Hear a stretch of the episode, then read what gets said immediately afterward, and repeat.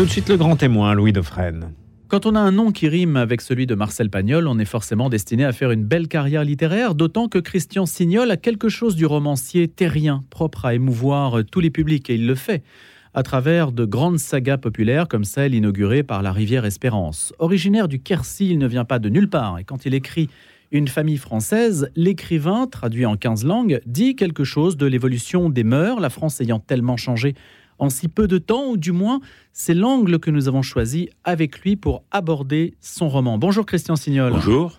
Une famille française, ça a un petit côté nostalgique Sans doute, oui, parce que ça démarre dans, les années 60, mais ça vient quand même jusqu'en 2020. Et pendant cette période-là, à travers trois générations, la première génération, une génération de paysans, la deuxième génération, une génération d'enseignants en banlieue parisienne, ce qui n'était pas si facile. La troisième génération, c'est la génération des petits-enfants et de la modernité, c'est-à-dire de, des familles recomposées, euh, d'Internet, euh, de tout ce qui s'est passé depuis le, le, début des années 2000. Et ce qui m'a le plus intéressé là-dedans, c'est de montrer donc l'évolution de toutes ces familles françaises qui, en 60 ans, sont passées de la paysannerie à l'université, et elles sont nombreuses, et qui, euh, pendant ces années-là aussi, ont quitté les campagnes pour migrer dans les villes, dans les grandes villes, pas par plaisir, mais parce que le travail s'est toujours trouvé dans, dans les villes, quoi, et de plus en plus, et depuis longtemps.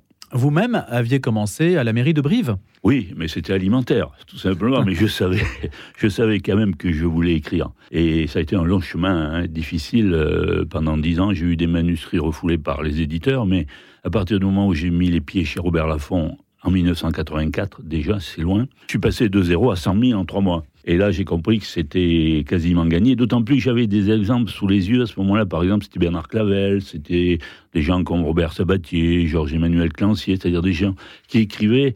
Je pouvais écrire comme eux, si vous voulez. Donc, c'était à la fois des modèles, et puis en même temps la certitude que je pouvais y arriver. Vous n'êtes pas à la Corrèze, ce que Valérie Larbeau, par exemple, était au Bourbonnais. Et je ne suis pas un écrivain régionaliste, parce qu'en fait, étant traduit en 15 langues, je réponds toujours que ça fait quand même une grande région, n'est-ce pas? Et beaucoup traduit euh, bizarrement, enfin bizarrement non, euh, en Allemagne, mais bon, c'est parce que souvent mes romans euh, portent la trace et les conséquences des grandes guerres. Au début du siècle, c'était la, la, guerre de 14, mon grand-père, c'était la guerre de 14, mon père, c'était la résistance dans le réseau Blockmaster, mon oncle, c'était l'Algérie. Donc forcément, j'ai été imprégné de la grande histoire de France. Et donc forcément, elle se retrouve dans mes, toutes mes sagas. J'essaye d'être toujours accessible au grand public, ce grand public que je connais bien et que j'entends et que j'écoute, et dont je reçois le courrier. Beaucoup, beaucoup, beaucoup de courriers depuis toujours. Et j'ai toujours répondu. Parce que c'est vrai que quand on écrit dans la solitude d'un bureau, il faut qu'à un moment donné, il y ait un écho. Sinon, tout ça n'aurait pas vraiment, ça n'aurait pas de sens, quoi. Qu'est-ce qui vous dit le public? Le public me dit des choses très, le plus souvent très, très, très aimables. Il y a même une dame qui m'a écrit l'année dernière, alors quelque chose qui m'a complètement stupéfié. Elle m'a écrit euh, Grâce à vous, euh, j'ai retrouvé le, sens de la vie ou le goût de vivre, enfin des choses comme ça. Et puis il y a aussi un, un lecteur du département de l'Aude qui m'a donné un bois un jour, j'ai reçu un acte notarié. Un bois? Une forêt Un bois, une forêt, oui. Un acte notarié de ce lecteur-là, qui s'appelle Henri Albigès, et qui, j'ai reçu l'acte notarié, il avait payé les, droits, il, avait, il m'a donné un bois. Ce qui est quand même assez gênant, parce qu'il avait des enfants, et tout ça, et puis, puis voilà. Comment a-t-il motivé son choix? Ah, mais parce que, bon, il m'écrivait déjà depuis euh, quelques années, et il m'expliquait que j'étais son rayon de soleil, sa raison de vivre, ce qui est évident beaucoup, beaucoup, beaucoup trop. Et ça touche, mais en même temps, on se pose des questions. On, se rend compte à quel point les livres font du chemin.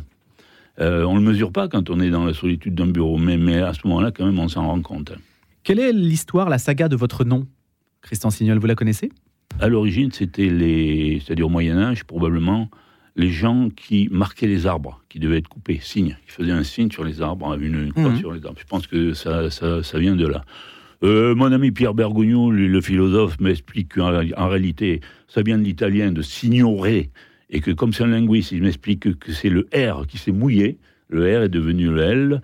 C'est possible aussi, ils ont pu venir probablement comme les, les parents de Jean Giono au cours des années 1870, au moment des Carbonneries en Italie, quand ils ont été persécutés par les Autrichiens. Quand vous dites on part de la paysannerie, on arrive à Internet pour montrer toutes les mutations de la société française, vous avez une idée de départ J'ai voulu montrer combien c'était allé vite pour les, ces trois générations-là. Surtout depuis, depuis l'an 2000. Hein. depuis, je trouve que ça s'est accéléré d'une manière très, très, très étonnante et en même temps très déstabilisante. Enfin, je veux dire, pour les générations d'avant. Je, vois bien que les jeunes aujourd'hui sont complètement adaptés à la modernité, au monde d'aujourd'hui. Euh, un point d'ailleurs que bon, je trouve qu'ils probablement ils lisent peu. Ils, avancent dans, la rue avec le portable devant eux, comme ça là. Hein. Si bien qu'il paraît qu'au Japon, maintenant, ils ont décidé de mettre les, panneaux signalétiques qui étaient en l'air. Ils ont décidé de les mettre sur le trottoir, par terre de manière à ce que les, jeunes qui lisent, le, qui interrogent leur portable, voient aussitôt les, les panneaux de signalisation devant eux. C'est quand même quelque chose d'étonnant, n'est-ce pas? On ne lève plus les yeux. On ne lève plus les yeux. Ni sur les paysages, ni sur le regard d'autrui. Exactement. Et puis bon, on est passé, évidemment, on a changé de monde, et on est passé dans la civilisation de l'image. On a, la civilisation de l'écrit, à mon avis, c'est fini. Hein. Je ne suis pas sûr que dans, bah, attendez. dans 20 ans... Oui. Vous, écrivez, vous? Oui, certes, mais oui, mais euh, vous écrivez quand sera-t-il Quand sera-t-il dans 20 ans de, de tout ça?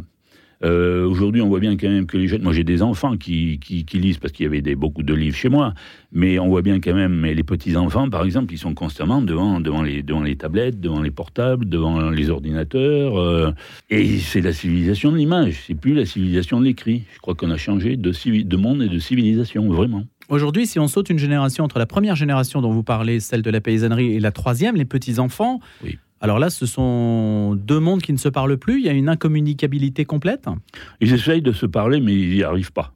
C'est-à-dire que le vocabulaire n'est pas le même, euh, les images sont pas les mêmes, euh, les valeurs sont pas les mêmes aussi. Moi, j'essaye quand même de garder la même dans, les, années qui se passent depuis l'an 2000 jusqu'en 2020 euh, de, parler des, valeurs qui me sont chères, c'est-à-dire l'honnêteté, la bienveillance, le travail, la force, le courage.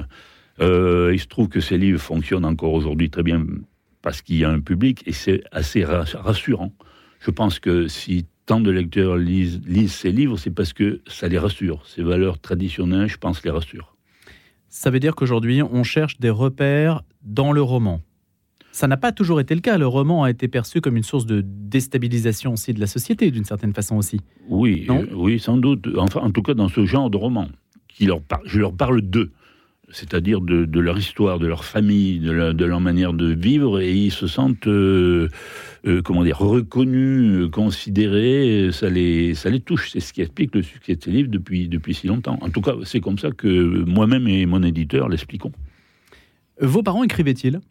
Ah non, pas du tout. Mes parents, ils étaient commerçants, mes grands-parents étaient paysans. C'est là que j'ai connu le monde de la terre, moi, mes grands-parents. Mais mes parents étaient commerçants, mais tous mes frères et sœurs ont fait des études universitaires. C'est ce que j'ai voulu montrer. Combien en trois générations, le, monde avait changé, et les familles également. Mais tous mes frères et sœurs ont quitté le village, comme moi. Ils sont partis en ville. Et c'est représentatif, à mon avis, de, milliers, de milliers de, de, familles françaises, encore une fois, toutes celles qui sont passées justement de la paysannerie à l'université. Comment regardez-vous l'antagonisme aujourd'hui entre la métropole et la périphérie? Ça a toujours existé. Hein, c'est le centralisme démocratique, entre guillemets. Non, ça vient de, l'après-guerre, au moment où la, littérature était essentiellement euh, parisienne. Mais Bon, aujourd'hui, euh, et puis c'était c'était beaucoup mieux porté dans, les années 30. Il y avait des écrivains comme euh, Maurice Genevoix, André Chanson, qui étaient des académiciens. Hein. Aujourd'hui, c'est c'est plus le cas. Euh, c'est la, la, manière qu'a la société parisienne des lettres de stigmatiser tous ceux qui ont un territoire sous les pieds. Mais en même temps, c'est pas très grave parce que, par exemple, tous les grands écrivains américains étaient des régionalistes. Faulkner, Faulkner à la fin de sa vie, il était considéré à New York comme un écrivain paysan. Hein. Euh, Jim Harrison, c'est pareil, il était complètement inconnu à New York, alors qu'il est beaucoup lu en France. Norman MacLean, c'était, la même chose. Donc aujourd'hui, moi, je me sens très proche de, ces écrivains-là, ce qu'on appelle aujourd'hui le nature writing, que publie mon ami Oliver Gellmeister dans, l'édition contemporaine, c'est-à-dire des écrivains qui ont réussi à conserver, à garder le lien avec le monde naturel, avec le monde sensible. Êtes-vous proche, Christian Signol, d'un philosophe comme Gustave Thibon, le philosophe paysan, qui rappelle aussi la connexion qui existe entre les valeurs terriennes et la spiritualité de l'au-delà? L'ordre du monde, un certain ordre du monde. Oui, je pense, oui, oui, absolument. Et, aussi de, Renan qui a écrit que les vrais hommes de progrès sont ceux qui ont un respect profond du passé. C'est vrai qu'en gardant ce contact avec le monde sensible, le monde naturel, on garde le contact avec l'univers. Et que forcément, on a des projections vers, ce qui est, pourrait être euh, notre avenir une fois que nous aurons perdu notre enveloppe terrestre. Je voudrais revenir au ce que vous dites justement le nature writing, cette mode que vous avez décrite. C'est une euh, écriture foncièrement apolitique. C'est du feel good, comme on dit?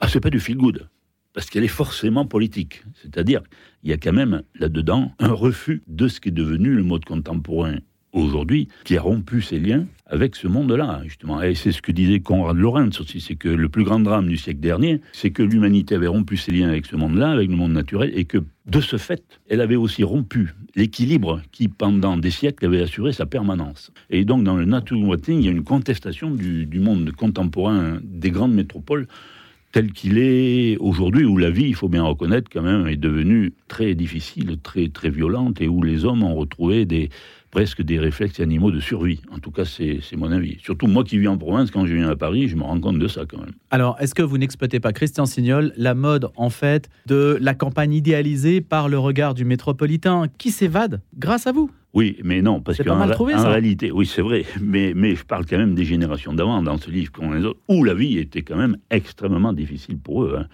Moi, j'avais des grands-parents qui vivaient de rien, hein. ils avaient quasiment pas de terre, ils vivaient avec un jardin, quelques, quelques chèvres, quelques, puis ils vendaient le fromage au marché, mais c'était vraiment la vie difficile. En plus, dans le Quercy, c'était? Oui, dans le Quercy, sur le Cos, il n'y avait pas d'eau. Ils étaient obligés d'aller chercher l'eau à 3 km, hein, euh, et c'était une vie quand même très très difficile. Mais en même temps, j'ai toujours pensé, sans leur avoir posé la question, parce qu'on ne parlait pas de ces choses-là avec ces gens, qu'ils ils n'en étaient pas malheureux. C'est-à-dire que pour eux, si vous voulez, il n'y avait, pas de menace externe. Vous voyez ils maîtrisaient à peu près la, vie quotidienne, ils savaient où étaient les limites, et donc je pense qu'ils ils n'ont pas été malheureux. Malgré les difficultés, je pense qu'ils n'étaient pas malheureux. Comment regardez-vous, Christian Signol, le rapport à la terre Aujourd'hui, on a un conflit entre le Hamas et Israël, parce qu'on n'est pas prisonnier de sa terre aussi. Bien sûr, mais, c'est vrai, mais c'est pas une source de guerre, mais c'est très important euh, d'avoir un territoire. Depuis toujours, les, tribus les plus, les plus anciennes euh, ont, ont toujours combattu pour un territoire même au moment de la préhistoire. Donc, bon, ce qui se passe aujourd'hui, malheureusement, c'est dans la continuité euh, de l'histoire. Mais à propos de ce qui se passe aujourd'hui, justement, moi, je, suis très touché par ce qui se passe parce que j'ai un ami euh, qui s'appelait Bernard Maris, qui est mort dans les locaux de Charlie Hebdo. C'était l'époux de Sylvie Genois, la fille de Maurice, qui était ma directrice littéraire chez Albin Michel, et donc je le voyais souvent, d'autant plus qu'il était originaire de Toulouse, c'est-à-dire du sud-ouest comme moi. On se connaissait bien, et il est resté dans les locaux de, de Charlie Hebdo. Donc ce qui se passe aujourd'hui, ça me parle. D'ailleurs, moi, le 7 janvier 2015, j'ai bien compris que il s'était passé quelque chose, c'est-à-dire qu'on avait changé de monde. Moi qui avais une vision plutôt très très optimiste du monde, tout, à coup il s'est quand même un peu assombri. Qu'est-ce que vous redoutez, Christian Signol? Ben, Je redoute un embrasement de ce genre de conflit. Euh, et c'est la menace qui pèse, quoi. Parce que ce terrorisme-là, même, je veux dire, le terrorisme euh, individuel, c'est plus des groupes, là, en ce moment, ce sont des, des, individus, tout simplement. Et il est quand même très, très difficile de, de le contrer. Comment s'opposer à quelqu'un. Bon, quand on le voit en face, arriver en face, on peut, mais quelqu'un qui arrive dans votre dos, tout ça. Donc, mais si vous voulez, ces menaces, là, pour moi, elles sont, elles sont immédiates. Mais, mais quand je suis en ville, dans les grandes villes, si vous voulez, à la campagne ou dans les, les villes moyennes, par exemple à Brive, la Gaillarde où j'habite, au moment des émeutes de juin, c'est rien passé. Vous voyez, c'était des villes moyennes habitables, quoi. Voilà. Euh, aujourd'hui, euh, quand je viens à Paris, je, je, je, sens la menace. Je viens pas à Paris avec plaisir, pas avec grand plaisir, quoi, malgré les gens que je rencontre. Mais c'est presque une épreuve, carrément, carrément. Parce que, encore une fois, euh, on sent la menace hein, quand on vient de l'extérieur. Vous vous sentez oppressé dans une ville comme Paris Oui, absolument. Le citoyen mondialisé, l'élite mondialisée, tous les territoires lui appartiennent d'une certaine façon. Oui, d'ailleurs, j'ai dédié ce livre à mes petits-enfants, citoyens du monde, parce que j'ai des petits-enfants. Il y en a une qui vit à Madrid, alors qu'elle a que 17 ans, l'autre qui vit à Paris. J'ai un fils qui, enfin, oui, qui habite en Allemagne. Enfin bref, oui, effectivement, on est devenu citoyen du monde parce que le, monde, le territoire s'est ouvert. Mais ça s'est ouvert depuis qu'on a quitté les campagnes pour aller vers les villes. Et puis ça, ça, ça a progressé encore plus depuis, quoi. Et ça va, à mon avis, continuer malgré tout. Mais c'est sous la pression de l'économie Oui. et Oui. de l'économie mondialisée. Donc, Essentiellement. Il y, a bien eu un choix de modèle qui a été fait. Si on parle de la paysannerie, c'est peut-être la plus grande mutation. Je crois que Michel Oui. Serres disait qu'on est sorti du néolithique dans les années 50. Exactement. Ça, c'est une mutation Le- dont on n'a pas encore pris la mesure. Oui, le néolithique s'est achevé en l'an 2000, disait Michel Serres. Oui, Ouais. effectivement. Euh, oui, c'est vrai. C'est vrai parce que cette évolution-là, euh, elle s'est encore accentuée depuis l'an 2000, beaucoup plus que qu'on aurait pu l'imaginer. Enfin, beaucoup plus que je ne l'avais imaginé. C'est vrai. Oui. La question du retour à la terre se pose-t-elle, Christian Signol? Non, elle se pose pas parce que euh, c'est quand même, je pense, c'est irréversible tout ça. Encore une fois, parce que ce ne sont pas les idées et la morale qui gouvernent le monde, mais parce que ce sont des lois économiques, tout simplement. Et donc, le travail euh, dans, les, dans les campagnes, euh, il n'y en a plus. C'est la désertification. Alors, on a, on a dit qu'après le Covid, avec le télétravail, les, gens étaient revenus un peu vers les campagnes, ce qui est vrai, mais à mon avis, c'est conjoncturel, c'est ponctuel. Mais structurellement, le travail, il n'y en a plus dans les, campagnes. Et donc, forcément, cette mutation va, continuer au cours du, siècle présent. Il y a encore euh, quand même euh, campagne et campagne. Le Quercy, par exemple, a-t-il été très marqué par le remembrement agricole? Non, pas beaucoup, parce que c'était des, ce sont des petites propriétés, c'est pas la bosse, hein, il n'y a rien. Quoi. Et puis en fait, il n'y a pas beaucoup de terres cultivables, c'est toujours surtout de l'élevage, du petit élevage de, de brebis, d'agneaux, euh, un peu de, de bovins, mais très très peu. Donc structurellement, le Quercy n'a pas beaucoup bougé, mais dans, dans le hameau où j'ai une maison de campagne, il y a encore un, un jeune paysan qui a 50 ans, si je puis dire, mais il n'est pas marié. Ça veut dire que quand il va disparaître, euh, la propriété va disparaître aussi, retourner à- en jachère, ou enfin, euh, ce sera, ce sera fini euh, complètement. Je pense que c'est irréversible tout ça. Encore une fois, ce sont des lois économiques qui jouent, à mon avis. Il n'a pas trouvé l'amour dans le pré. Non, non, non, du tout. Et pourtant, il en est venu. Hein. J'en ai vu des, C'est vrai? Oui, des fiancés, mais même, même son père qui se désolait me disait Tu ne connaîtrais pas quelqu'un, toi? Pour, Vous voyez, des- des- on, a, on, a, on a vraiment essayé, quoi. Mais bon, elles sont venues, il en est venu euh, cinq ou six, mais bon, euh, elles courent encore. hein. Pour vivre à la campagne aujourd'hui, c'est un sacrifice. Oui, et d'autant plus que là, dans cette famille dont, dont je parle, euh, il y avait quand même les, les- les parents encore dans la maison. Et, et âgés, si vous voulez. Donc c'était encore plus difficile. En fait, aujourd'hui, pour qu'une jeune fille euh, accepte de venir habiter à la campagne, il faut qu'elle soit indépendante. Il ne faut pas qu'elle vive comme avant, c'est comme comme c'était avant dans les, années, dans les années 50 avec ses beaux-parents. Ça, c'est devenu complètement impossible. Ça n'existera plus jamais. Les Gilets jaunes, vous êtes solidaires Ça dépend. Ça a commencé par une protestation venue de la campagne? Oui, mais bon, pas solidaire tous les jours, non, quand même. Donc ça a pris des, des, des proportions et une direction qui n'est pas forcément celle que j'aurais pris moi. Donc le clivage euh, métropole aujourd'hui, métropole-campagne, Christian Signol, continue de s'accroître. Oui. Et il n'y a pas de solution de rééquilibrage vraiment trouvée. Non, je pense pas. Parce que, encore une fois, ce sont des lois économiques qui jouent, et ça joue depuis la révolution industrielle, c'est-à-dire le milieu du 19e siècle. Donc, vous voyez, ça date pas d'aujourd'hui, et ça peut que s'accentuer. Je pense pas qu'on puisse revenir, ou alors il faut... Bon, il y a le télétravail pour revenir travailler à la campagne, mais, mais, mais en même temps, on voit bien que dans les grosses sociétés, les, les, les, les patrons, les directeurs, tout ça, aiment bien avoir quand même les gens à portée de main et de parole. Une famille française, c'est au singulier. Aujourd'hui, est-ce que le mot famille même est- renvoie un écho compréhensible par tous? Je l'espère, mais je le crois. Parce que justement, justement dans un monde euh, lourd de, de menaces, elle, elle sert probablement un peu de rempart. Encore, encore, pour quelque temps, du moins je l'espère. Merci beaucoup, Christian Signol. Merci à vous. Au pays des Bastides, dans le haut à Genève, la vie calme et limpide coule comme un sonnet.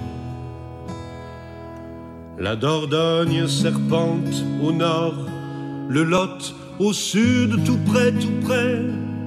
J'aime vivre dans ce décor qui flatte l'âme et le palais. C'est pour ça que j'ai posé nos vies près d'ici, entre Périgord et Quercy. Dans les fermes de par ici, il y a du foie gras et des magrets. Il y a des cèpes et du confit, de la graisse d'oie, tout est parfait. et pour cuisiner ses produits. De la gastronomie locale à Saint-Avis, chez Palissy, y a des terres cuites au nord de Salles. C'est pour ça que j'ai posé nos vies d'ici, entre Périgord et Quercy. La damoiselle de Montflanquin est amoureuse d'un garçon qui vit tout près de Gabaudin dans une aile du château de Biron. L'autre amoureux de cette belle se morfond en son domicile entre Sauveterre et Fumel du haut des tours de Bonaguil. C'est pour ça que j'ai posé nos vies près d'ici, entre Périgord et Quercy. De Villefranche à Villeréal, de Montagnac à Montpazier, de Blanquefort à Montéral, on va de Prune en Châtaignier, chaque vallée a son donjon. Dans ce plein cœur de notre France, et de Cusordne à Mont-Sampron, entre la Laide et la Lémence. C'est pour ça que j'ai posé nos vies près d'ici, entre Périgord et Quercy. En revenant plus riche qu'avant du musée de la préhistoire, te projettes au firmament des nuits claires de l'observatoire. Tu retrouves ton cœur d'enfant à l'acrobranche de parc en ciel et tu profites du présent dans les beaux jours de la capelle. C'est pour ça que j'ai posé nos vies près d'ici, entre Périgord et Quercy.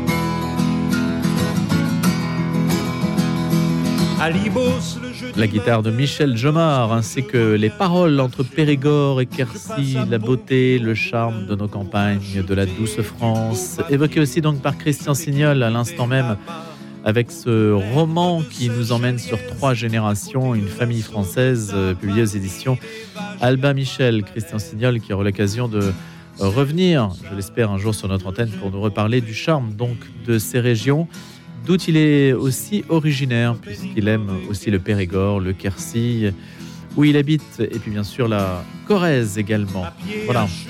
Eh bien, écoutez, on va se quitter sur ces quelques notes de musique et puis se retrouver dans quelques instants autour de notre invité de la rédaction. Entre Saint-Front et la Caussade, de à Saint-Aubin, Trentelle et avant la nuit noire, passé on se pose enfin en savourant du vin du tsar.